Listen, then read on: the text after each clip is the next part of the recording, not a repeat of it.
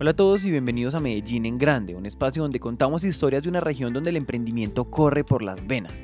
En este espacio, creado por la Universidad Pontificia Bolivariana en coproducción con Emprendete, empresarios, emprendedores y líderes empresariales nos cuentan sus historias y sus más grandes aprendizajes.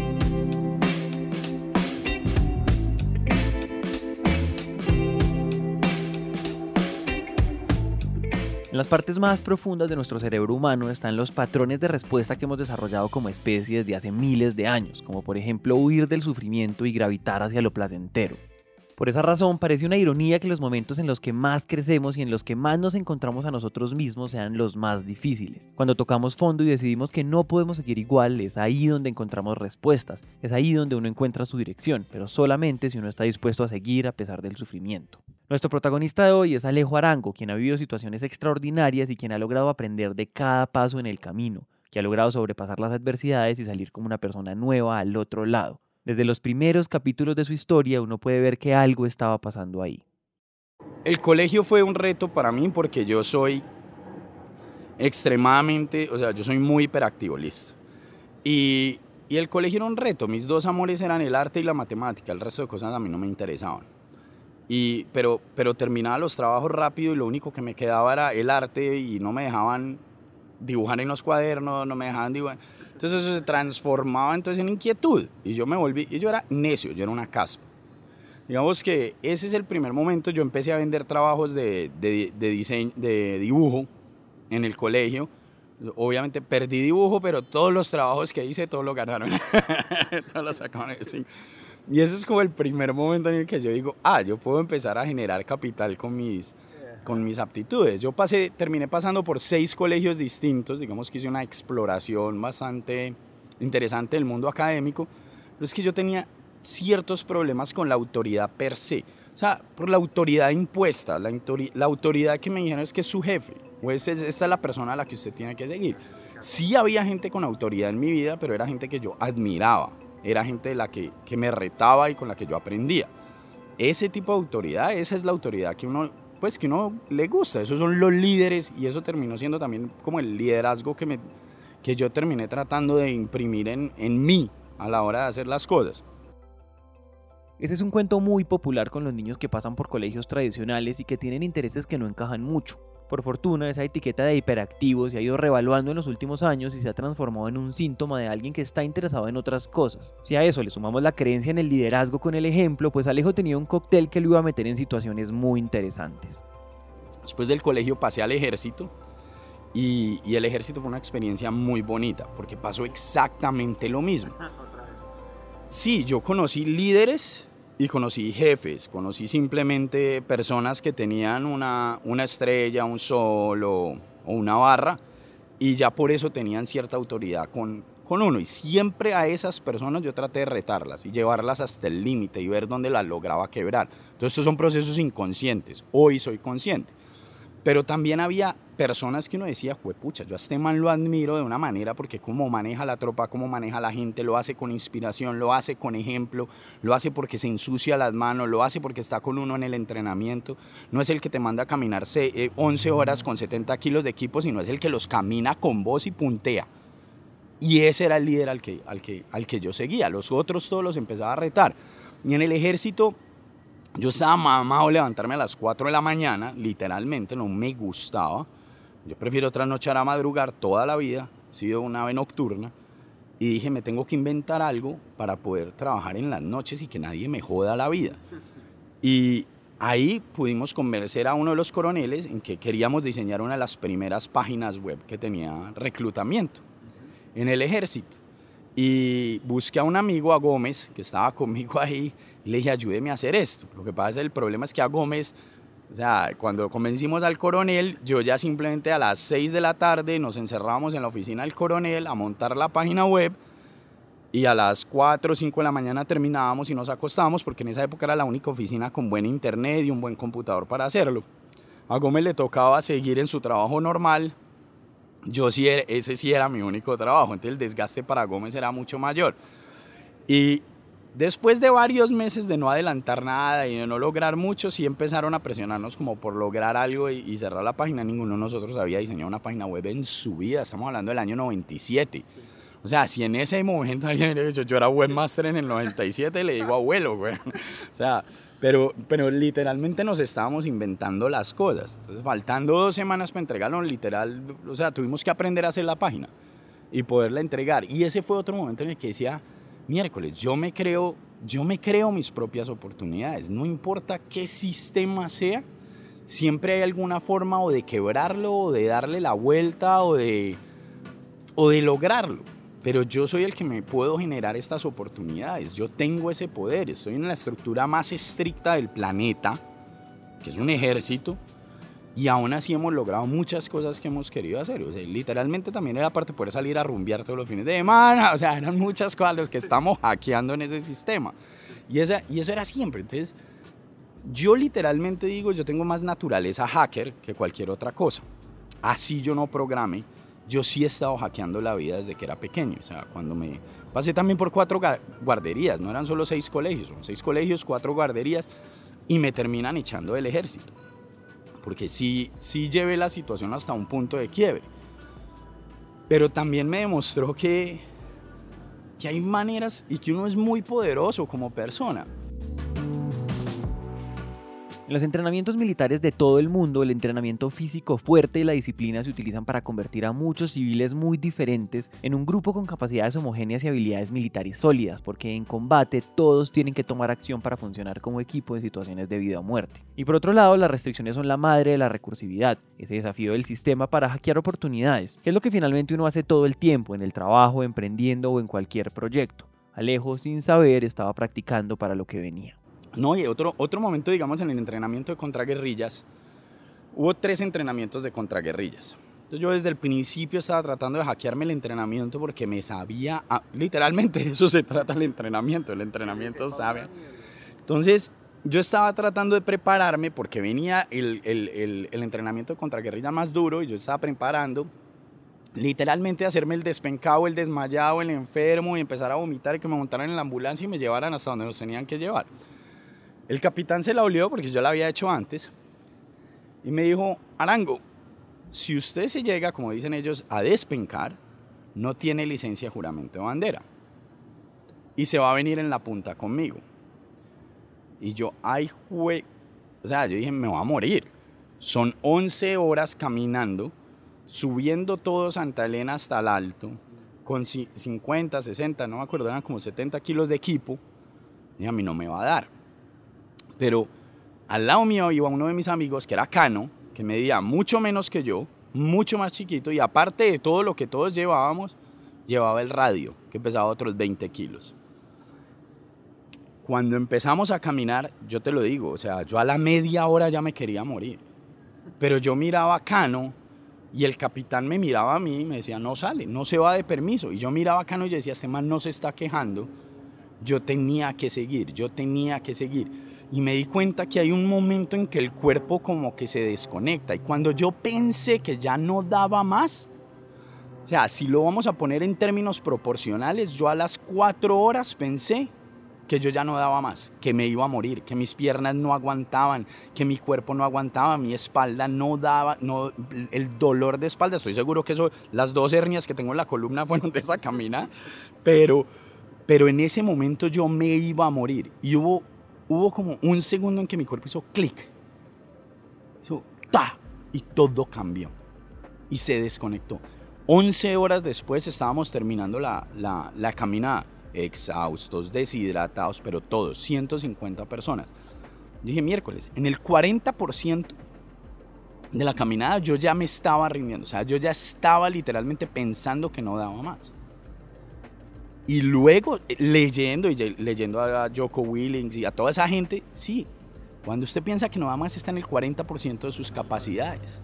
Yo dije, miércoles, todos somos superhombres. La diferencia está en cuándo me rindo yo y cuándo se rinde el otro. Porque no hay nada más. No hay nada más.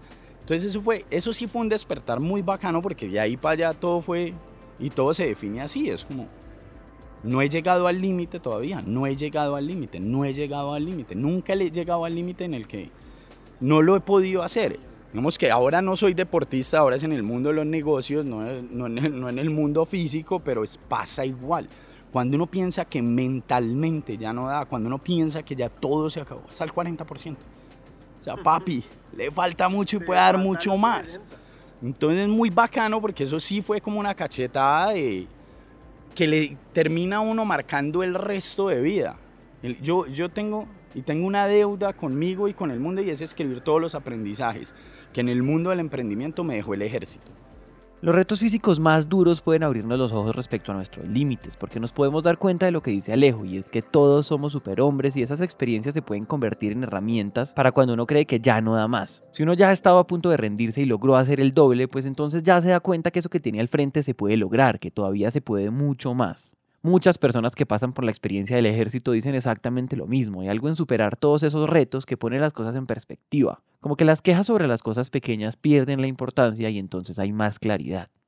Otro, otro, otro que me enseñó mucho, yo montaba en skate, y otro que me enseñó mucho de lo que yo aplico hoy es el skate. A ver, todo el mundo mira a los deportistas extremos como si fueran unos locos suicidas.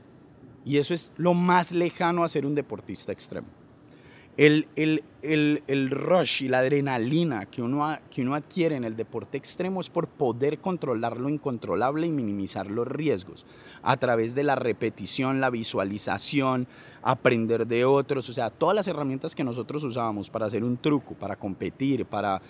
Eh, todas las herramientas hoy aplicadas al mundo del emprendimiento son geniales. porque al principio uno empieza a montar en patineta y yo decía, yo nunca me voy a saltar 12 escaleras. Cuando a los dos años te estás tirando literalmente 12 escaleras y no solo eso, lo estás haciendo con un flip y las estás aterrizando raspado, lleno de morados y todo eso. O sea, es un logro que de muchas cosas, es un logro que se da porque alguien más antes lo planteó. Vos lo pudiste ver, observar y aprender y decir, eso es lo que yo quiero hacer y yo analizar cómo lo hace esta persona pero tenés que aprender muchas cosas antes de poder dar ese salto. Entonces, ¿cuáles son los pasos que yo tengo que hacer para llegar allá? Primero tengo que aprender a hacer un ollie, primero tengo que aprender a montar así, primero tengo que adquirir cierta velocidad, tengo que tener este espacio.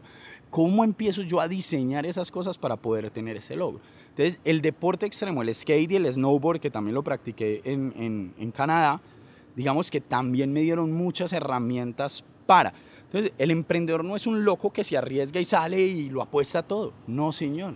Es totalmente opuesto a eso. Lo que está haciendo es tratar de, de controlar dos tipos de riesgo, el objetivo y el subjetivo. El riesgo objetivo tú no lo controlas, lo manejas, es todo lo externo. Hoy se derrumbó el edificio, pues se derrumbó el edificio. No puedo hacer nada al respecto, pero sí puedo determinar yo cómo reacciono frente a eso yo cómo lo tomo, calamidad y me echo a llorar. O digo, miércoles, esto pasó, ¿cómo lo asumo? ¿Qué oportunidades salen de acá? ¿Y qué me está mostrando en el camino? Y lo leo es como algo que pasa. Y ahí es donde digo, los, los, los riesgos objetivos de la vida es lo mismo para todos. Entonces era, era igual como pasaba, digamos, en el, montando en skate o sea, va a haber algo que cae, una llanta se cayó, o sea, o te tiraste y partiste, se partió la tabla. Esas cosas vos no las puedes manejar, pero sí manejas cómo reaccionas frente a eso. Y lo subjetivo, si es lo que yo puedo manejar. Ahora, si yo no sé hacer un ollie, si no tengo los músculos de las piernas y la columna y el abdomen desarrollados para poder saltarme nueve tablas, pues ¿cómo diablos esperas saltarte nueve tablas? Te vas a ir de frente y te vas a reventar la cara. Entonces no lo hagas. Ese es un riesgo subjetivo. Entonces, ¿cómo manejar esos riesgos subjetivos? Es o me preparo y mejoro, o me rodeo de gente que me complemente. Cuando uno considera que en cualquier momento todo puede pasar, entiende que lo único que se puede controlar está por dentro. Las emociones, los pensamientos, la perspectiva, y todo eso se condiciona con la práctica, con interiorizar los principios y las técnicas para que cuando suceda lo inesperado, uno instintivamente vuelva a lo que ha practicado. Al respecto hay una frase que dice que nadie sube hasta la altura de sus expectativas, sino que cae hasta su entrenamiento. Esa es la razón para darlo todo y entrenar al máximo, porque a la hora de la verdad uno siempre vuelve a lo que sabe. Entonces digamos que estos dos mundos para mí fueron claves en, el, en, el, en, el, en lo que hoy soy. Y el otro es el, el, el aspecto creativo, el aspecto de la creatividad. Mi papá es cuentero, mi papá es fotógrafo, mi papá es cineasta y siempre estuve rodeado del dibujo, siempre estuve rodeado de la narrativa, siempre estuve rodeado de un mundo de fantasía que mi papá y mi mamá me daban, donde todo era posible, donde los elefantes podían ser rosados, donde los podía haber tiburones en las piscinas, donde siempre todo eso pasó. Entonces también se desarrolló a la par con un pensamiento, digamos, con un pensamiento creativo, mientras una de las grandes amores míos era también la matemática y la forma de entender el mundo y eran ambientes que yo podía controlar. Entonces todo se fue como juntando. Y ahí es donde digo, como decir, sí, Steve Jobs lo dijo, todo se termina, sí, todos los puntos se, se terminan conectando, pero no es magia del universo, no es nada, es simplemente hay que estar abierto y hay que estar atento a las oportunidades y prepararse para ellas. Cuando Alejo nos cuenta sobre esas tres experiencias que lo han formado tanto, es fácil pensar que son un montón de cosas aleatorias que no tienen nada que ver. Pero hay situaciones que demandan un conjunto de habilidades muy particulares y ahí es donde se conectan los puntos, cuando todo hace clic y se arma el rompecabezas. Cuando yo salgo del ejército, yo lo que creo yo en mi cabeza es que quiero ser ingeniero electrónico. Porque yo tengo un tío que diseña microchips, dos tíos que diseñan microchips en la Texas Instruments, son unos malditos genios. Pero, y ellos son las personas que, o sea, que uno admiraba y yo decía, wow, yo quiero ser como ellos. Pero llego a la universidad, me siento en la facultad de ingeniería y empiezo a ver los temas, yo no me acuerdo de que, cuáles eran, gustándome mucho el cálculo, gustándome mucho todo eso. Y empiezo a ver estos temas y empiezo a mirar al lado y empiezo a mirar el entorno y empiezo a mirar lo que rodea. Yo digo, yo aquí no me hallo. Una semana después estaba hablando con la decana de, diseño gráfico, la decana de diseño, diciéndole, yo quiero diseño. Ahora, yo estaba yéndome por diseño porque pensé que era diseño era otra cosa. Y, y, y, pensé que iba a ser muy fácil para mí porque sabía dibujar o dibujaba medio bien. Y ya la tenía dominada. Entonces lo cogí porque pensé que era lo fácil. Obvio no, no, no fue lo que yo esperaba. Pero el diseño me abrió, me abrió la mente a, a esta, a esta forma de pensamiento donde de verdad yo puedo a partir de los problemas de otros, a partir de la lectura externa, a partir de las necesidades del mundo, yo poder pensar de manera no lineal, empezar a conectar puntos, empezar a traer información de todos lados y crear soluciones. Gráficas, o sea, sea lo que sea. Pero el diseño sí es algo que se debería dar en todo. La, la, las cosas, las cosas y las herramientas que tiene un diseñador y un founder, un fundador y un emprendedor diseñador son muy distintas a los otros. Si sos un emprendedor serial, bacano. Listo. Pero siempre tiene que tener, así como yo siempre digo, usted tiene que tener un co-founder tech, así también tenga un co-founder diseñador. Porque son estos, estos pensamientos los que hacen magia.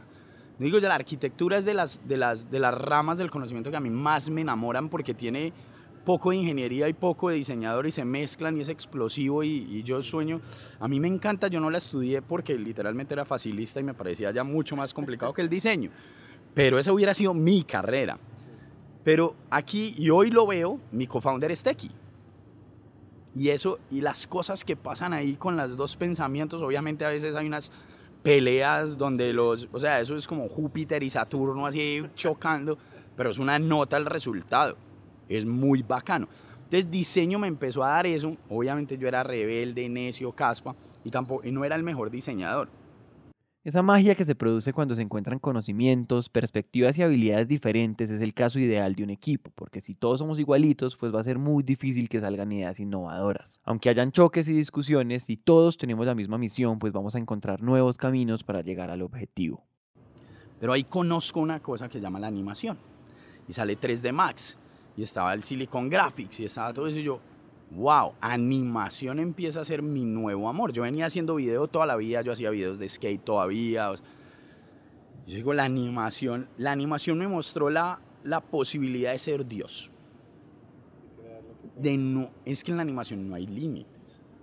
O sea, si en el cine hoy no hay límites con los efectos especiales y todo eso, la animación en ese momento podía, podía ir mucho más allá. Y me empecé a obsesionar con la, con la animación pero también me empecé a obsesionar con que yo tenía que el diseño no me iba a dar lo que yo, o no me iba a permitir lo, llegar a donde yo quería llegar, porque en ese momento no estaba, que uno dice, ah, bueno, los fundadores de Airbnb son diseñadores, o sea, no estaba eso, era como, o tú eres un gran diseñador y eres Philip Stark, o vámonos a montar una, un, un estudio de diseño pequeño, todo eso, pero es que yo quería el mundo y no era el mejor diseñador. O sea, todos mis compañeros eran mejores diseñadores que yo. Yo dije, yo aquí no voy a brillar. Entonces yo dije, yo tengo que aprender a vender. Y me tengo que volver un duro vendiendo. Y yo tengo que aprender de negocios. Entonces me fui y me presenté a administración de empresas y empecé a estudiar las dos carreras al mismo tiempo. Pero en diseño, un par de trío de genios se inventaron lo que llamaba el módulo de imagen en movimiento. Para todos los inconformistas que estábamos viendo un mundo que se estaba abriendo, son Germán Garcés, Felipe Orozco y Luis Serna. Y montaron el módulo. Y ahí entré yo. ¡Buah! entramos un combo de gente que quería animación, que quería cine, que quería todas estas cosas. Y empezamos como un experimento de conocimiento y aprender de guiones y aprender de narrativa, cosas muy distintas a lo que se venían haciendo. Eso me abrió otro mundo y sobre todo un mundo de relaciones. Mientras estoy en administración, literalmente también dije, no quiero hacer otra carrera. Entonces eh, me salí de administración, empecé a hacer el, posgrado en gerencia de proyectos. Porque gerencia de proyectos me daba como, me complementaba y me daba todo el conocimiento que yo necesitaba por el otro lado y me lo daba más condensado. Una especialización me daba, la, me daba información más directa. Y yo en ese momento estaba pensando en irme hacia el lado de la comunicación estratégica y hacia el lado de la construcción, la arquitectura, y empecé a orientar el posgrado en ese sentido. Entonces todos los proyectos de factibilidad, todos los ejercicios eran hacia, hacia construcción, hacia construcción de edificios icónicos que cambien la silueta de la ciudad. Bueno, todas yo no tengo un problema con soñar chiquito no sé, una obsesión como yo creo que soñar en chiquito y en grande cuesta lo mismo. O sea, es el mismo esfuerzo. O sea, igual yo monto una tienda, me va a tocar trasnochar trabajando por la tienda. Ahora, si yo monto una cadena, él, igual me va a tocar trasnochar por la cadena. Entonces, de una vez aproveche y sueñe en grande. Los problemas son los mismos, solo cambia el monto. Pues problemas de un millón, un problema de un millón de dólares, un problema de un billón de dólares. Pero es el mismo problema. son los ceros lo que cambia. Este recorrido tan variado en la universidad es un ejercicio de explorar, de hacer pivotes y pivotes hasta encontrar el enfoque. Alejo tenía que pasar por ahí para entender y conocerse. Aunque suene cliché, uno sí tiene que hacer las cosas para averiguar lo que le apasiona porque antes todo lo que uno tiene son expectativas y suposiciones, pero la realidad siempre es diferente. Y no tiene nada de malo no saber o intentar varias cosas, lo más importante es ir aprendiendo para definir mejor el camino. Entonces, yo empiezo a orientarlo todo así, pero los que habían sido los profesores míos de diseño, llaman y les da por, porque querían hacer una película. Y, y dicen, bueno, necesitamos a alguien que sepa imagen, que sepa de video, que sepa de cine, pero que sepa de negocios, que sepa vender, que sepa emprender, que sepa montar empresas. A la única persona que conocemos así es Alejo. Pues que era un perfil como, o sea, es como esos perfiles, en ese momento no existía, no, es que hoy ni siquiera existe productor de cine, formado como productor de cine, que sepa de esto, de esto, de esto, es una carrera de años. No es algo que pase porque hice las dos a la par, es muy escaso. Ahí es donde uno dice el universo se termina alineando. Me llaman y me dicen queremos hacer una película y digo listo de una. ¿Qué hay que hacer? ¿Cómo se hace? No tengo ni idea, yo no sé si producir cine. Y, y Felipe, Felipe, y era, era un combo de gente ya muy armado, con un sueño muy claro. Y era hacer una película que cambiara la historia de cine de Colombia. Y era una película de horror y la meta era hacerla con calidad de Hollywood. Y era el equipo correcto y era el equipo con una visión, o sea, ya traían una visión que uno decía, miércoles te tocaba las fibras de lo que querían lograr y conectaba totalmente con mis ambiciones y mis cosas. Obvio yo no sabía en qué diablos me estaba metiendo, pero esa es la, la bendita ignorancia, la, la, belleza de no saber y de la juventud de no saber en qué, uno, en qué se está metiendo, porque si a uno le dicen lo que cuesta hacer eso antes de, uno no se mete y uno no se arriesga. esa, esa ceguera de, de, de empezar cualquier negocio, cualquier emprendimiento, decir, vea, le va a pasar esto, esto, esto, le va a tocar vivir esto, esto, esto, esto, y va a comer. Uy, no, parce. No, no, no, no, no vale la pena. Pero uno no piensa en eso, y en ese momento menos. Entonces, por eso el, el, ah, ese arranque, esa, ese hambre con el que arrancamos nosotros fue, fue clave. Y de verdad sí estábamos creyendo en que nosotros lo podíamos lograr. Esta parte de la historia necesita un poco de contexto. Esta primera película se llama Al final del espectro y es dirigida por Juan Felipe Orozco. Alejo fue uno de los productores y un productor es alguien que se encarga de los aspectos administrativos del proyecto como coordinar los procesos de producción y financiamiento. En general es alguien que atiende las necesidades del proyecto y que básicamente soluciona problemas. Una cosa muy bonita y a mí me enseñó que me dejó Juan Felipe Orozco, después de toda la experiencia de, de al final del espectro, fue, yo pensé que yo soñaba en grande hasta ese momento. Pipe tenía el mundo en su cabeza. O sea, yo decía, yo quería construir el, edificio que cambiara la silueta de Medellín. Pipe estaba hablando de hacer una película a nivel nacional que se diera la garra en Hollywood. O sea, Pipe estaba haciendo un salto cuántico en ese momento a nivel de, de mentalidad y la mantuvo. Porque todo el que sabía de cine, entre comillas, decía, pero no, porque la van a hacer así de grande, háganlo en el apartamento y lo graban con, con la camarita. Y nosotros literalmente no. Y, y, y, cuando yo llegaba donde fue Pipe, Pipe, nos estamos complicando la vida, me decía, no, necesitamos esto. Y él siempre lo mantuvo, es uno de los grandes aprendizajes también. Mantener la visión, que costó más de lo que tenía que costar, o sea, otras cosas quedaron. Pero a nosotros se nos acabó la plata rápido, ahí entró la plata de las pensiones, de los ahorros, de la pensión de mi mamá, de los ahorros, la hipoteca de la tía de Pipe, los ahorros del hermano Germán, todo el mundo terminó metiendo el patrimonio ahí. Y fue una experiencia muy bonita, pero el rodaje fue duro. Por el rodaje, el rodaje creo que duró cinco semanas, el rodaje, en Bogotá. Y a nosotros se nos estaba acabando la plata todos los días porque los inversionistas que teníamos no desembolsaban. Entonces todos los días había que levantarse a conseguirse 50, 60, 90 millones de pesos se llevaban algo. Y si se llevaban algo se caía toda la producción.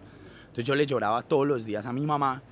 A las 5 de la mañana la gerente de producción decía, a las 4 de la tarde hay que tener pagadas las luces y son 90 millones de pesos. Consígase 90 millones de pesos.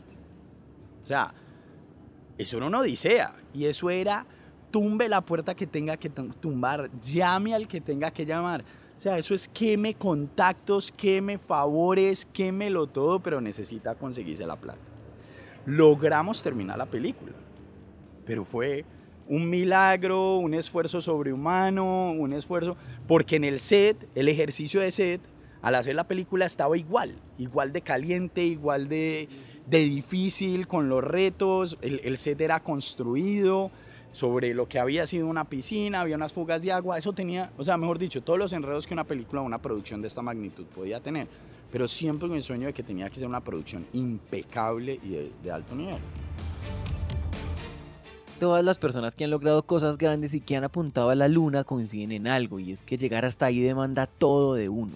Hay obsesión, hay días largos y hay noches sin dormir porque el camino de la excelencia es el de ver el miedo y los obstáculos de frente para sobrepasarlos, de dar lo mejor por alcanzar los sueños más grandes. Por ejemplo, veamos los equipos que desarrollan medicamentos y vacunas que cambian el mundo. Es un proceso de prueba tras prueba tras prueba y se demora en promedio 10 años en pasar del descubrimiento a la comercialización. Por eso es que se repite tanto que uno tiene que estar enamorado de lo que hace, así como Alejo estaba enamorado del cine. Cuando terminamos, lo primero que, lo primero que se, se decide hacer es el trailer. Y Pipe y Esteban se diseñan una página web absurdamente bacana para, para la época, pues 2004, eso era. Y se llenaba una bañerita, era divina esa página. Y montábamos el trailer que lo habían hecho Pipe, lo hicieron Felipe y Germán, creo que fue con el coste. Son los que editaron el trailer, los efectos los hizo, los hizo el, Juan, Pablo Aristizábal los hizo en su, su, computador con Felipe, o sea, muchas de las cosas también se aprendieron y se... Y en ese momento no existía la información que había en, en internet, ni tutoriales de YouTube, ni nada de eso. Pero siempre con una visión grande arriba. Y el trailer se empieza, se empieza a regar, se empieza a regar, se empieza a regar, hasta que un día recibimos una llamada de Roy Lee, que es el productor del Aro, de Grudge, ahora de Lego, un duro, y que nos dice, yo quiero hacer la versión de esta película solo con el trailer en Hollywood. Digamos que nosotros ahí ya teníamos agotados los recursos, pero la opción de tener esta llamada, la opción de tener esta puerta abierta, nos abrió no solo puertas, digamos, emocionales en las que nosotros dimos, pucha, sí vamos a poder, sino que también, exacto, nos dio el, como el, el, drive, la energía, eso, como esa cosa que nos la creímos y dijimos, estamos haciendo películas de Hollywood para conseguir el resto de los recursos, del apoyo, de todas esas cosas. Ahora, él, él, cuando Roy dice, no, yo les pongo un agente, yo les hago todo eso, yo les cuadro, yo les, para que ustedes puedan hacer el negocio, pues se nos abrió un universo encima, un, un universo total. Digamos que pudimos terminar la película. Lo primero que se hizo, ya Pipe empezó a hablar con Stuart, con su agente, a tener agente en Hollywood. O sea, ya teníamos representación en Hollywood, era el mismo de Tommy Lee Jones, de Julia Roberts, era él agente también empiezan a pasar cosas con el ego. Con el ego. Entonces empieza el ego propio a decir esto es, esto es por mí o el del otro esto es por mí, es que yo tengo que mostrar, es que yo tengo que ser, es que, pues y empieza una competencia y empiezan unos miedos y empiezan unas angustias tan ridículas del inconsciente que empieza uno a sabotearse.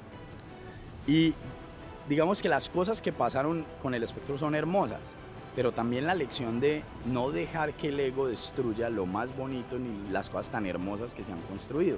Porque la, literalmente una relación de ocho socios, de ocho personas que se, que se construyó ahí, se deterioró hasta tal punto en que todos peleamos y nos dejamos de hablar después de la película. Pero era ego, era ego, era, era, yo digo ego mío, ya cada uno hará su ego check en la casa, pero mi ego literalmente me metió en una batalla que era una batalla a muerte y que no, se, no debió ni siquiera pasar ni suceder. Pero pasó. Pero esa es otra historia. Pero dejémoslo ahí como un check de es una de las grandes lecciones, pero no la terminé de aprender ahí. Mantener los pies en el piso cuando uno está llegando a la luna, logrando todo lo que uno quería, es un trabajo que suena muy fácil y es muy fácil decir que uno no puede ser creído ni arrogante y ya. Pero cuando uno ha estado tan metido en el proceso, cae muy fácilmente en atribuirse el resultado ignorando el trabajo de los demás. Y ahí la solución es el reconocimiento, es entender que no estaríamos llegando a la luna si no fuera por todo el equipo y el valor que cada uno trae a la mesa. Entonces terminamos la película, la enviamos a, Los Ángeles, la vio la gente que es Stuart y llamó y dijo, literalmente yo creo que Pipe va a ser uno de los grandes directores latinoamericanos, esto es una super película, quiero que vengan y se la presenten a todo el mundo acá. Entonces salimos corriendo a sacar las visas, recogimos la plata y para dónde nos podíamos quedar porque no teníamos presupuesto para pa mucho. Pero vimos, o sea, solo tenemos una oportunidad para, y una semana para ir a Los Ángeles. Consigamos más reuniones. Entonces le, escribimos a todo el mundo. Nos, Pipe se hackeó, fue Esteban, se hackeó una base de datos. Se hackeó, no, se consiguió una base de datos. Se consiguió una base de datos de todos los cineastas hasta Spielberg. Y mandamos más de 500 mails y nos levantamos los teléfonos de los estudios, hicimos más de 200 llamadas y conseguimos cinco reuniones cinco reuniones con Warner, con Universal, con Fox, con Samuel Goldwyn y se me olvida la otra, no sé, no sé si fue Lionsgate, bueno, no me acuerdo con quién fue, pero se consiguieron esas reuniones, esas fueron puertas que siguieron siendo relaciones en el largo plazo. Pero a Pipe le negaron la visa de Estados Unidos por un homónimo, me tocaba irme a mí solo. Entonces me fui yo solo del estrés que yo tenía a partir del aparato de bruxismo. Entonces se, se me enterró en la encía, se me infectó, entonces yo tenía la cara la cara hinchada, no podía hablar, no podía comer, entonces me, mejor dicho, me tocó ir donde me, me medicaron con oxicodina, oxicodin, no piáceo, entonces yo no podía ni manejar, entonces ya no podía ir a las reuniones, entonces me tocaba tomarme el opiáceo antes de la reunión para poder manejar hasta allá, eso fue una locura. Pero el día que yo llegué a la presentación que había que hacer en UTA, yo llego a este edificio con el DVD bajo el brazo yo miro este templo ese miércoles, o sea, eso no... El, el templo era un super edificio y uno sabía quiénes estaban entrando ahí porque uno veía a los artistas entrar, o sea, te podía pasar Shakira por el lado. Era una cosa de loco si sale el asistente de este tipo y dice, ah, sígame por acá. Y yo, listo, llego y es una sala gigantesca. Entonces yo le digo, pero ¿cómo así vení? ¿Quién va, ¿Quién va a ver la película? Me dijo, no, todo el mundo. ¿Cómo así que todo el mundo? Dice, sí, todo el mundo quiere ver la película de horror colombiana. Y yo, pero vení, ¿yo qué tengo que hacer? Me dice, no, póngala. Cuando llegue todo el mundo, usted hace su pitch y usted le habla a todos y cuenta cómo hizo la película. Yo, como decía, a mí nadie me dijo que yo tenía que hablarle aquí a la gente. Bueno, pues claro, usted tiene que hacer la presentación de todo y todo eso. Y abrir a la gente y emocionarla. Y yo, pero vení, ¿quién es la gente? Me dijo, no, toda la agencia y los productores y un montón de gente venía. Y yo literalmente entré en pánico, ataque de angustia, empecé a sudar. Yo decía, yo quiero llorar porque yo estaba llegando en el cerebro. O sea, la, yo llegaba a un lugar donde yo no conocía, no sabía nada del negocio, yo no sabía ni qué estaba haciendo. O sea, yo literalmente no tenía ni idea de qué estaba haciendo. Y yo decía, ¿yo qué les voy a hablar? ¿Yo qué les voy a decir? ¿Yo qué les voy a vender? Yo no sé ni cómo funciona este, esta mierda. Perdón. Y yo, literalmente ahí, es, lo que hice fue rezarle a mis abuelas. Y el único mensaje que me llega a mí del universo, mi cerebro, mi inconsciente, el que sea que le hable a uno, me dice, sea usted mismo. No, no, no pretenda, no trate de vender lo que usted no es. No trate de engañar porque usted no tiene con qué vender, porque literalmente lo único que tiene es usted mismo. Sea usted mismo.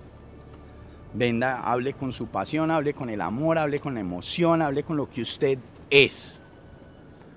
Cuando llegó todo el mundo, pues obviamente me tocó hacer el pitch. Cuando empecé a hablar de la pensión de mi mamá, de los ahorros de la tía, de todo el esfuerzo que había detrás, empecé a llorar y seguí haciendo el pitch. O sea, la mitad del pitch fue llorando y con las lágrimas así chorreando de la emoción porque yo no podía de la emoción. Aparte que era en inglés.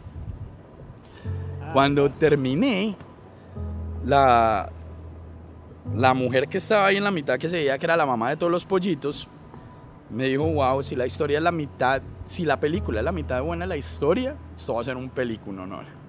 Y lo terminó siendo. Y, digamos que la película los enamoró y los cautivó por el, por el concepto que tenía, pero también la forma en que se había hecho. Era una de las primeras películas digitales del mundo, hechas en cine totalmente digital. O sea, era un logro, era un logro de factura, era un logro la fotografía, eh, la, la estética para ese momento era totalmente disruptiva. Entonces obviamente es algo que conectaba y con una historia tan poderosa en su base de su construcción que podía ser adaptada a cualquier idioma en el mundo. Y eso fue lo que terminó vendiendo y abriendo las puertas. Ya después lo que pasó con Nicole Kidman y que ella quería participar, todas estas cosas son, son como las consecuencias de lo que se había creado por detrás de esa visión inicial de construir una película de calidad Hollywood y así de grande y de luchar y nunca, nunca, nunca desistir para llevarlo a cabo. Cuando hay mucho corazón en un producto que es realmente bueno, la gente lo compra y mucho más ahora que estamos en la era de la transparencia, que estamos en ese momento donde la gente se enamora de las personas primero. Entonces mostrar la vulnerabilidad, los problemas en el proceso y todo ese sudor que hay detrás de las cosas ya no es una debilidad, en cambio es una fortaleza. Y eso me abrió las puertas para después RCN y entrar a armar lo que era RCN Cine y el fondo de cine y todo eso, que fue una, una experiencia muy bonita porque se hicieron 18 películas y pude trabajar en 18 películas en dos años. Cosa que me dio experiencia, me dio... Pues es que aprender con la plata de otros también era una, una cosa pues que, que necesitaba, pero siempre obviamente entonces ya con mi rebeldía, con mi tener jefe, no ser el que figura, muchas cosas empezaron a sumarse, aparte de que el ego, el apellido corporativo por lo general, le, le, le da al ego una, una, cosa de seguridad, unos mensajes súper erróneos, porque uno empieza a creer que uno es uno, cuando literalmente es su apellido corporativo, no vos. Y lo veo, y yo cuando lo veo hoy me da risa, cuando llegan con oh, yo soy el tal de tal compañía. Es como, no, no, no. Vos sos y trabajás para esta compañía, papi. Pero primero defina quién es usted, porque usted no es el de esta compañía. Y se va a dar cuenta cuando salga, tranquilo mío.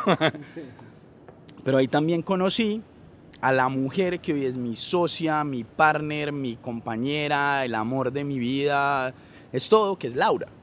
Y ahí la conocí un día cuando entra una mujer hermosa como la nueva directora, la directora jurídica de todos los nuevos negocios, nuevas tecnologías, nuevas, nuevas locuras. Y yo la veo entrar con esa seguridad y con el, porque ella literalmente es una fuerza de la naturaleza. Esa mujer, bueno, no sé si es tornado, si es volcán, qué es, o es todo, pero ella entra y literalmente llena, llena la oficina y digo, wow. Yo desde ese momento supe que era, era mi mujer y ahí empezamos una relación y con ella ella construyó, digamos, las bases jurídicas de lo que hoy es la inversión cinematográfica del cine en Colombia, pero también estaba haciendo videojuegos, pero también estaba haciendo a New Media, pero estaba creando todas esas cosas desde la, desde la dirección jurídica, pero ella también es emprendedora desde chiquita. Pues creo que el primer negocio literalmente ella es como desde los seis años. Pero ella a los 19 se trajo a Gata Ruiz de la Prada, Jordi Lavanda, Cucuzumuso, la representación de ellos, montó los almacenes, tenía 19 años, estaba empezando la carrera. La historia de ella es una locura. Entonces, claro, sí nace en Bogotá, pero su abuelo era marinillo. O sea, son muchas cosas que empezaron allá. Pero esta mujer entra y me, me, me da tres vueltas y con ella terminamos. O sea, muchas cosas pasaron en RCN pero una era que no éramos dueños de nuestro destino ni de las cosas que hacíamos y creíamos que podíamos lograr. Entonces decidimos renunciar para buscar nuestro, nuestro propio norte y montar una serie y emprender. Si en algún momento hay duda de que los puntos eventualmente sí se conectan, esta parte de la historia debería matar todas esas dudas, porque es que una cosa es la experiencia y todo eso, pero otra muy diferente es encontrarse con el amor de la vida. Ahí es donde uno dice, sí, la universidad, la endeudada, la llorada frente a los ejecutivos, todo eso me trajo hasta acá. Ahora ese nuevo camino apenas estaba empezando.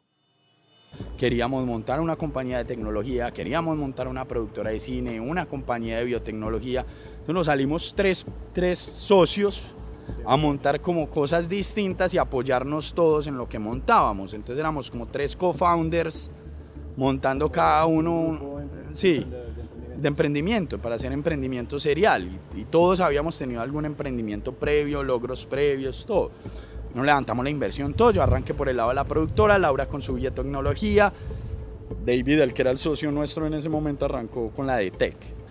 Arrancamos con esta compañía y rápido nos dimos cuenta que teníamos que empezar a recopilar data porque el cine no estaba funcionando y el cine colombiano y el cine no daba no daban recursos a no ser que estuvieras, o sea, que vos fueras el que ibas a usar la ley de cine, sino como productor y eso no daba.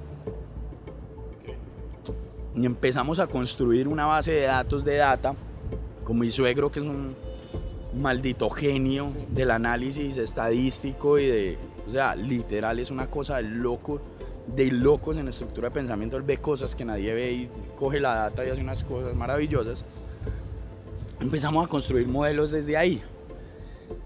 Empezamos a hacer películas, ganaron premio, nos asociamos con Leguizamo, todo eso. Ahí nació también lo del afán por, por impulsar a Medellín como ciudad, empezar a traer figuras de Hollywood a Medellín, a que conocieran Medellín, a que se enamoraran de Medellín. Lo empezamos a hacer, nos apoyó Gobernación, nos apoyó Alcaldía empezamos a involucrar y se nos empiezan a crecer un poquito más las cosas.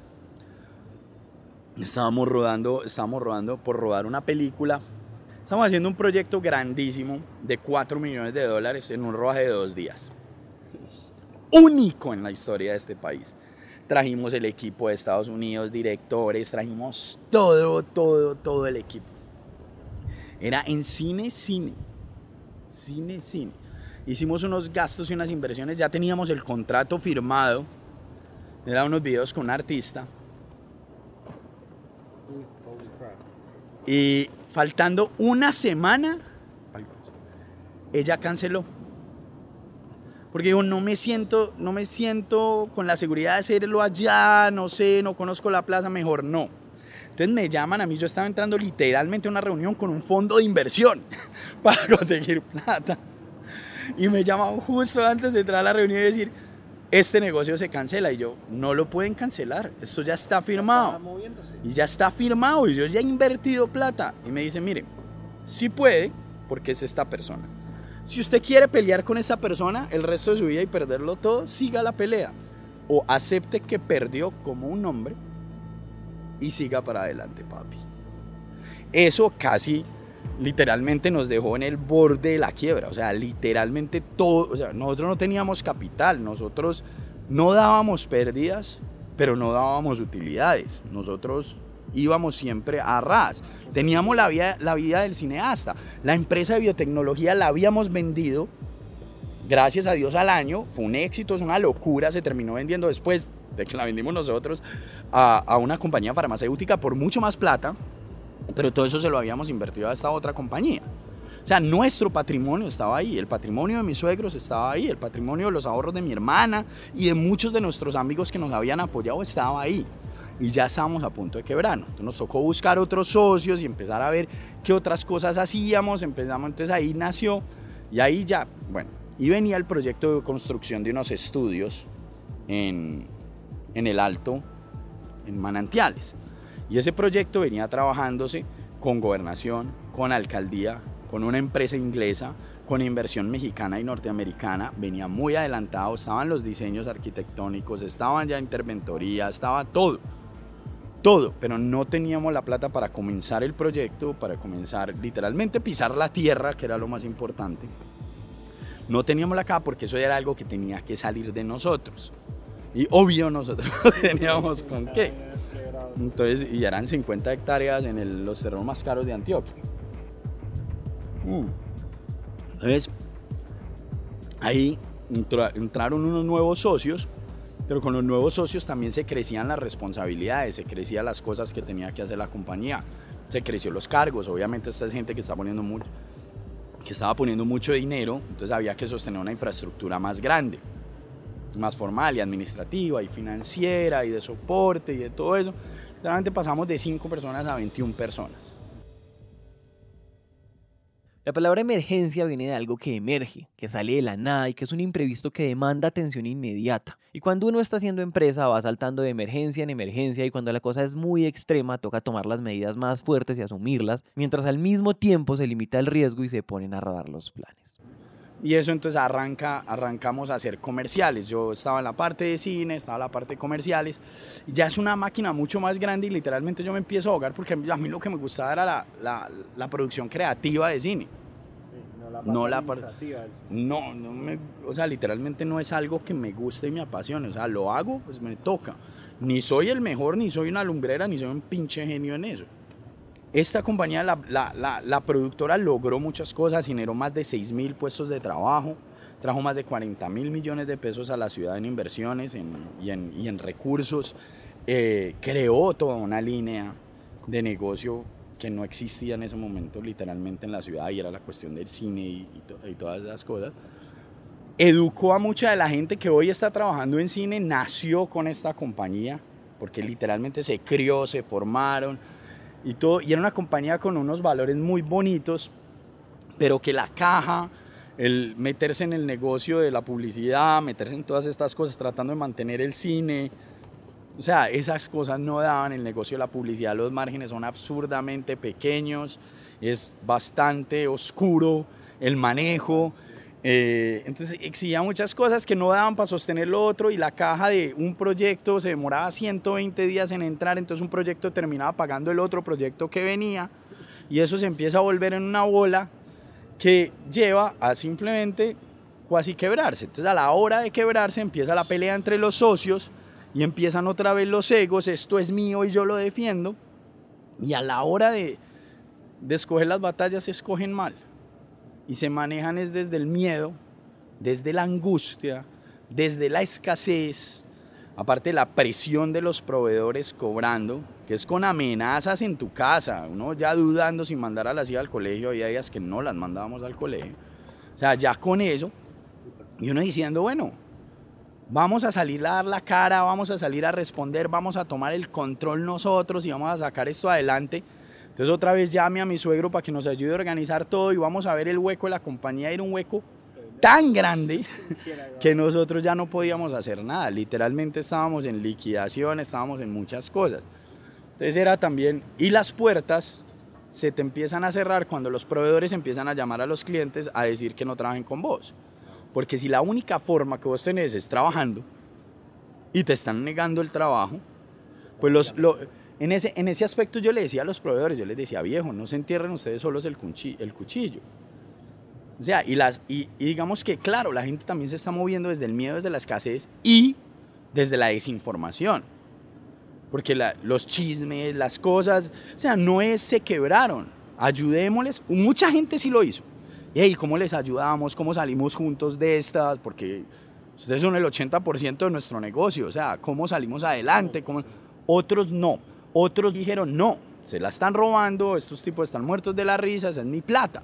O sea, está, tienes toda la razón de estar bravo, es tu plata, es un trabajo hecho.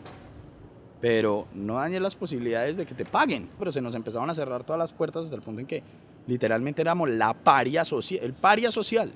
O sea, yo era el paria social en redes, yo era el paria social en el mundo. O sea, de, de, pasar en las revistas, de pasar a todo eso, ya era el enemigo número uno, porque supuestamente la plata te la robaste. Nadie estaba viendo que el carro se lo llevó el banco, que la casa se la está llevando el banco, que están haciendo tu segunda hija, que a tu papá le acaban de diagnosticar cáncer y que lo estás perdiendo todo. Eso nadie lo ve ni a nadie le importa. Esa es la definición de una tormenta perfecta, con todo en contra, cero posibilidad de salir al otro lado y agua hasta en el cuello. La verdad es que es en momentos como estos que rendirse es lo más fácil y esa es la prueba de fuego más grande.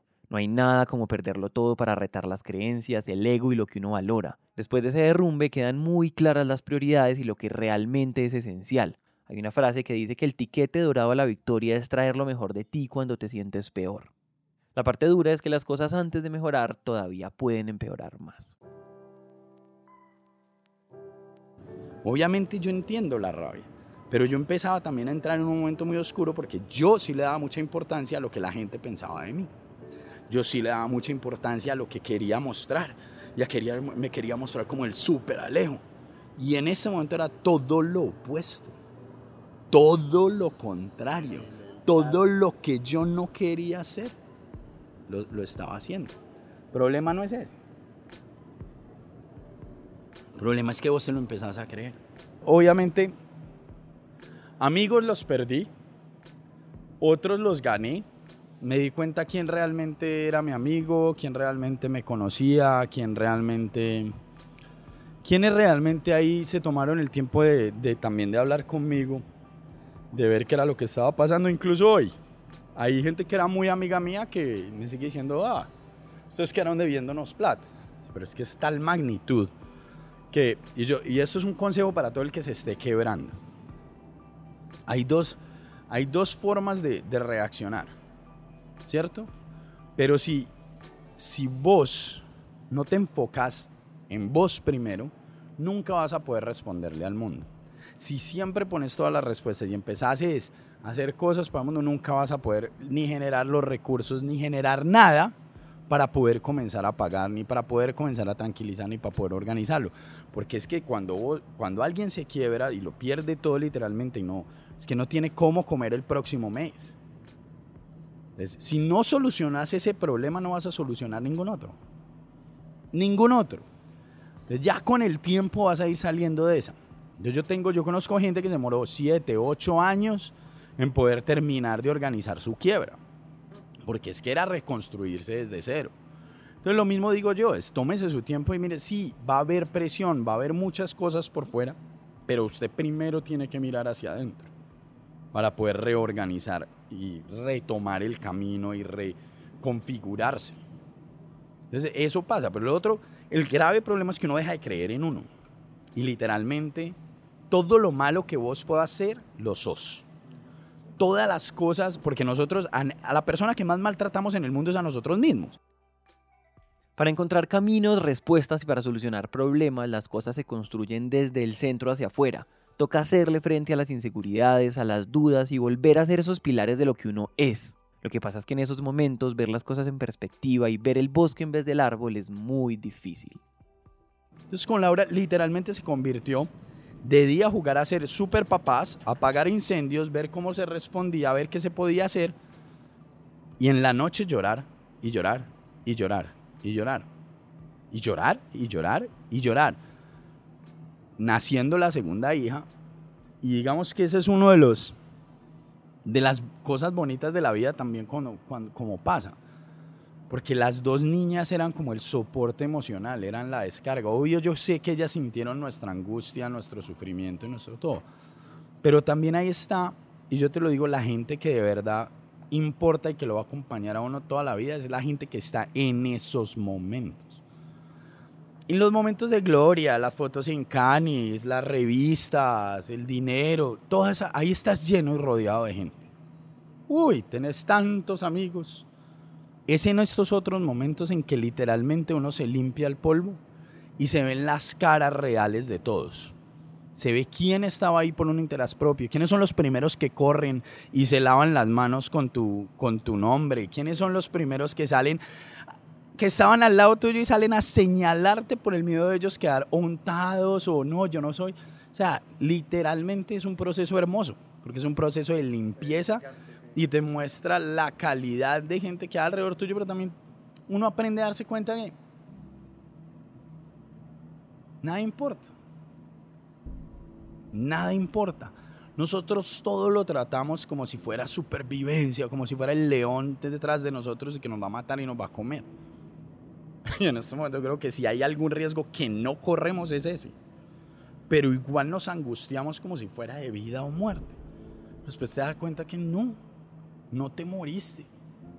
Como miércoles. Todavía estoy acá. Y después te das cuenta de que a todo el mundo que hay mucha gente que le ha pasado lo mismo. Y no se ha destrozado.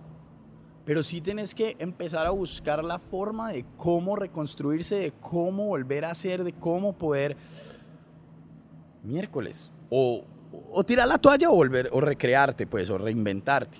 Mientras tenés toda esta presión encima, mientras sos papá, mientras tenés este, el paria social con la gente escribiéndole a los medios, la gente llamando a los papás de uno, a la familia de uno, a insultarla por uno. No, no, no, no. Es una cosa absurda.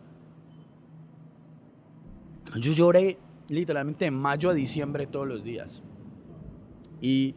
¿Qué año 2015. Y yo en diciembre estaba llorando en mi, en mi estudio. Y yo le y, yo, yo dije, ¿sabe qué Dios, papá? Hasta aquí llegamos usted y yo. Nuestra relación para la mierda. Porque, o sea, literalmente hemos generado esto, hemos logrado esto, hemos logrado esto y lo hemos hecho así, lo hemos hecho con esta intención. Está bien que uno necesita aprender cosas, pero no de esta manera. O sea, no de esta manera. Y ya creo que la lección está aprendida, entonces ya como a mierda. Y yo, ¿sabe qué? Nosotros nos vamos a vivir con mis papás porque nos toca. Que mis hijas no les falte techo ni comida, ni educación. Porque conmigo de acá para adelante usted no cuenta. Y si me mandó para algo y es verdad que vos existís y que el universo, que, que, que uno lo mandaron para una misión en el mundo, si eso es cierto, pues se jodió porque yo no voy a hacer nada. La única forma que existe para que yo vuelva a hacer algo es que usted me diga yo por qué estoy acá. Y que me lo diga no con zarzas ardientes, mensajes cifrados, mensajeros extraños. No, me lo diga directo. Ah, sí, señor. Y me lo diga en la cara. Y en ese momento sonó el celular. O sea, literal. En ese momento sonó el celular. Y yo contesté. Era una persona que me ha acompañado toda mi carrera. He sido una madrina. Acompañada de otra persona que se convirtió en mí, también en mi padrino. Él pasa y me dice, Alejo, sé por lo que están pasando, sé las cosas que les han hecho, conozco muy bien la situación de ustedes, pero quiero que sepas algo. Quiero que sepas que yo creo que este país necesita creadores, creadores. Y vos sos un creador. Y este país necesita gente como vos. Y yo le he ayudado a mucha gente como para no venir a ayudarte a vos. Entonces yo quiero que sepas y tengas la tranquilidad que mientras yo esté vivo, ni a vos, ni a tu señora, ni a tus hijas les va a faltar nunca un techo y comida. Ni les va a faltar nada. Y quiero que le digas al mundo, y quiero que le digas al mundo que yo soy tu padrino, tu respaldo, lo que vos quieras decir. Pero contá conmigo. La próxima semana venís a mi oficina y nos sentamos a hacer un plan para salir de ahí. Uno le puede decir coincidencia, milagro, ley de atracción, karma o como sea. Pero cuando la arena movediza está a punto de ahogarnos y sale un salvavidas, eso es pura magia. Es lo que empieza a mover la balanza hacia el otro lado poco a poco para abrir paso a un nuevo camino.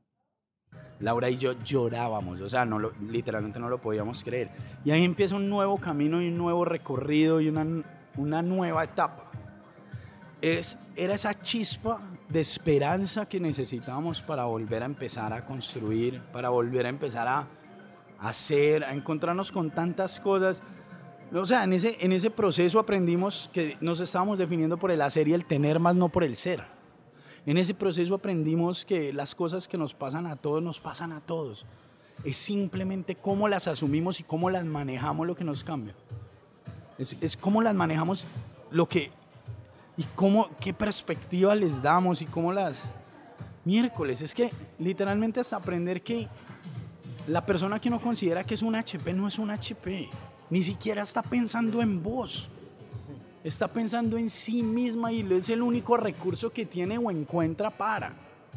O sea, son muchos los aprendizajes que vienen de ese momento, pero también tratando de sacar una de las únicas cosas que nos quedaba salvable, porque la liquidación de la compañía solo también congela activos, congela propiedad intelectual, congela todo.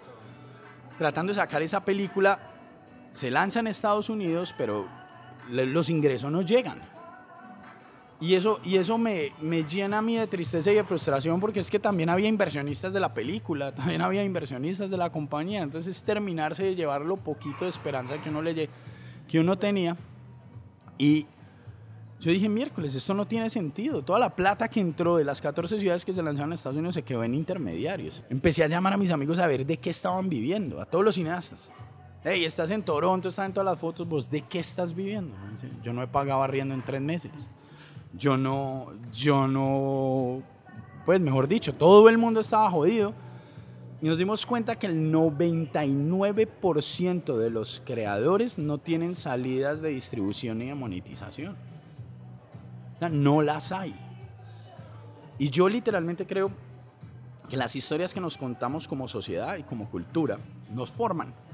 No solo eso, determinan estéticamente nuestros gustos, determinan, pero lo más importante es que crean nuestra visión colectiva de futuro. Si solo el 1% de las historias son las que llegan a nosotros, es quién diablos decide cuál es nuestra visión de futuro y decide por nosotros. Y como los personajes más importantes de la humanidad hoy, para mí, que son los creadores, y si alguien cree Dios, Dios creador, que los hizo imagen y semejanza, pues crea entonces que ser creador es lo más cercano a Dios que se puede estar. El que no crea en Dios, pues entonces crea la divinidad o crea en el universo, o crea en la energía que sea. Pero ser creador es lo máximo que como ser humano se puede llegar a ser. Creador en todo sentido. Creador es emprendedor, creador es músico, creador es... O sea, crear, crear valor.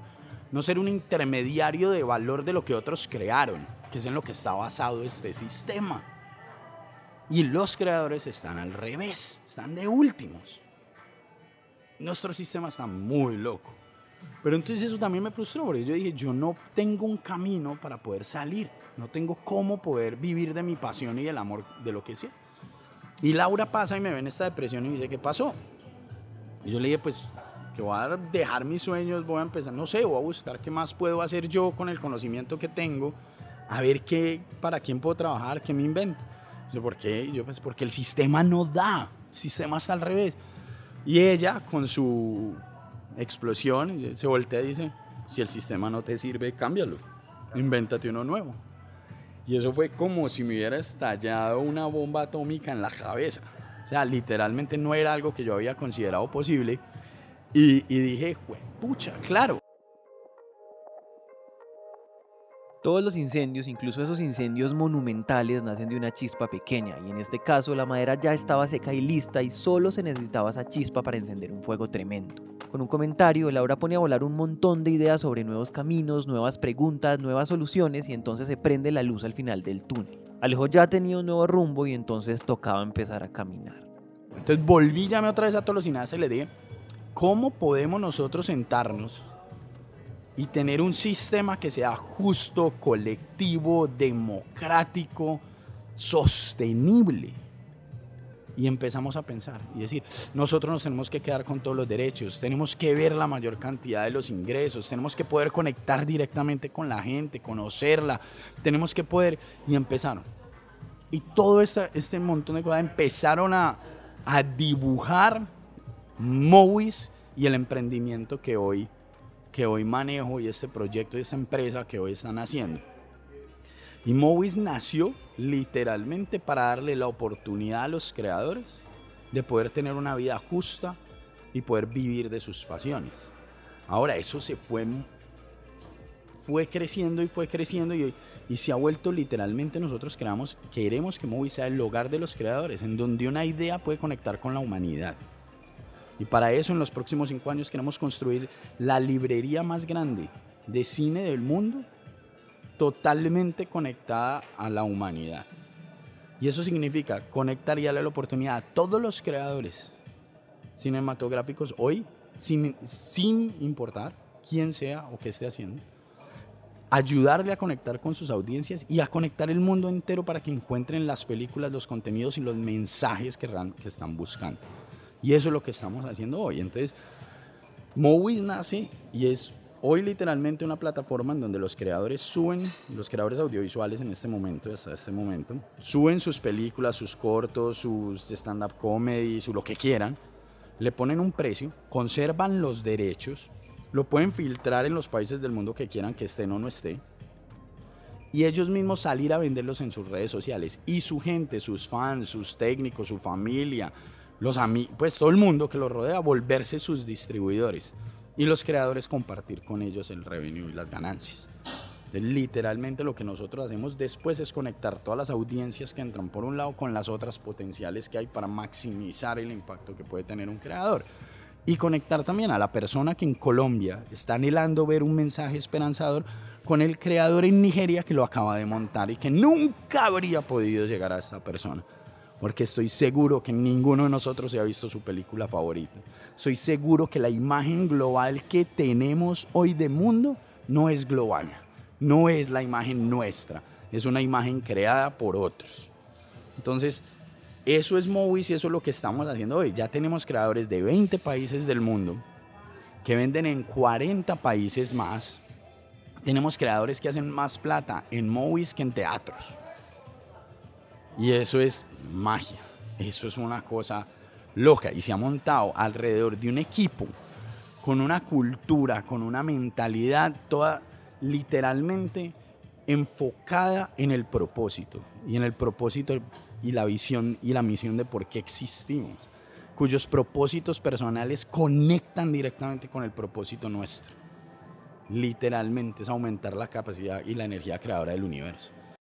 Después de ver el abismo de frente, Alejo encuentra una misión con impacto positivo en el mundo que ama y al que ha dedicado toda su vida. De la oscuridad salió la luz y lo que aprendió de caminar en el túnel no tiene precio porque logró dejar todo lo que no servía y encontró ese tesoro en la adversidad. Movies es la forma física de esto, es el resultado de ese proceso y las lecciones aprendidas. Yo creo que ese ha sido uno de los logros más bonitos también de Movies, que Movies es una compañía con una cultura natural creada por el colectivo de la gente que la hemos ido conformando, en donde no hay estructuras rígidas, en donde nadie puede decir, o sea, literalmente todo el mundo puede decir lo que piensa. Las decisiones las toma el responsable de. Logramos eliminar el, el, el, mundo donde el mejor pagado es el que toma las decisiones y dice qué se hace, y literalmente es el equipo, es una dinámica colectiva. Logramos eliminar jerarquías y cosas en las que yo no creería, porque yo no respeto las jerarquías. Entonces no era lógico que entrara a un lugar a montar jerarquías. Y, y, las desaparecimos y, y, es más de responsabilidades y de quién toma ciertas decisiones y cuáles son los objetivos de esta persona. ¿Qué hace en su tiempo libre, qué haga con su vida, no importa. Pero mi trabajo hoy como líder es literalmente crear el ambiente perfecto para que esta, esta gente que nos está acompañando en esto puede hacer cosas maravillosas por cumplir esta visión. Si eso implica meterme en la vida personal a ayudarlos, si eso implica meterse en la vida educativa, si eso implica arreglarle los problemas con la novia, eso es mi trabajo. Y, el y, mi equipo lo que tiene que hacer literalmente es tirarme los retos complejos para yo ayudar a solucionarlos. Si es buscar recursos, si es todo eso. Y eso nos obligó a buscar inversionistas, eso era ya un negocio tech, eso había que aprender otro mundo, había que aprender metodologías ágiles, habría que aprender de innovación, habría que aprender todo eso. Pero digamos que también yo, una de las cosas que yo desarrollé es la capacidad de aprender y la capacidad de aprender rápido, la capacidad de adaptarme. Porque lo he necesitado. Es que cuando uno cambia seis veces de colegio, o sea, tres veces de carrera, cuatro veces de guardería, tenés que saber adaptarte, tenés que aprender rápido, tenés que aprender a responder a la incertidumbre, tenés que aprender a responder a un mundo desconocido. Entonces digamos que tenías ese, ese, ese, ese set de, de habilidades para poder desarrollar y moverme en un mundo que era totalmente nuevo. Pero también tenía que acompañarme de gente que supiera hacer las cosas en este mundo mejor que yo. Entonces es lo otro, es como el ego de muchos no los deja contratar gente mejor que ellos. Tienen que ser el que más sabe, tiene que ser el mejor. No, papá, en mi compañía yo no soy el que más sabe. En mi compañía yo no soy el más teso. En mi compañía yo no soy el monstruo. Son otros. Pero también en, en Movies no hay rockstar, no hay estrellas. Todo el grupo son rockstar. Todos son estrellas, pero no hay estrellas individuales peleando por sobresalir los unos con los otros porque todos somos iguales. Y eso, y eso lo hemos tratado de mantener porque así es. Entonces nosotros tenemos un concepto que se llama chutzpah, que es muy manejado en Israel, donde las cosas se dicen, se dicen como son y todos sabemos que estamos luchando por este propósito, entonces yo hago las cosas que yo sé que tengo que hacer. El plan es este, pero si eso no funciona, lo digo. Después de que las cosas vienen y se van, porque es que se van, uno se da cuenta de lo valiosa que fue la experiencia, de todo lo positivo que había en pasar por ahí, en superarlo, y eso despierta gratitud, apreciación y le da a la felicidad un significado nuevo. Porque definitivamente la perspectiva de la vida no puede seguir igual después de arrastrarse por el barro y salir al otro lado digamos, viene todo este otro camino recorrido y de todos estos aprendizajes que nos dejaron eso. Y Laura, Laura en ese momento entra a ser la directora de innovación de Grupo Sura y llega también con un, o sea, con una carga, con un montón de cosas, de todas esas lecciones y empezamos a retroalimentarnos. Y yo digo que una de las mayores fuerzas mías es Laura porque Laura lo que está aprendiendo lo estoy aprendiendo yo y lo que yo estoy aprendiendo lo está aprendiendo ella. Entonces, Laura no está en el equipo de Movis. No, Laura es de, Laura es de Grupo Sura, la directora de ah, innovación. Pero ella está en su mundo haciendo esto, esto, esto, y los dos estamos creciendo a la par.